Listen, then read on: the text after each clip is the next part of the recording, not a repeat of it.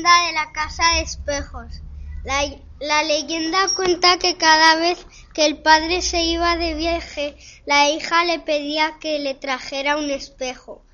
Poco a poco la hija iba creciendo y también su gran colección de espejos. La madre, al ver que el marido no le hacía tanto caso como a su hija, envenenó a su propia hija, para así captar toda la atención de su marido. El marido no estaba en casa cuando ocurrió tal cruel historia. No obstante, cuando llegó de uno de los viajes, la madre le dijo que la hija había tenido una grave enfermedad y finalmente había muerto.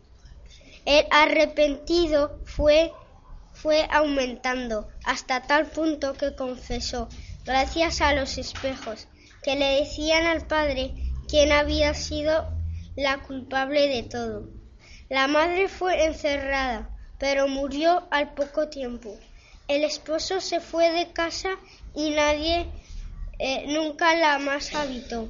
Dice la leyenda que muchas veces puedes escuchar eh, los llantos, los llantos de la hija pequeña desde el piso más alto que era donde estaba la habitación de la hija.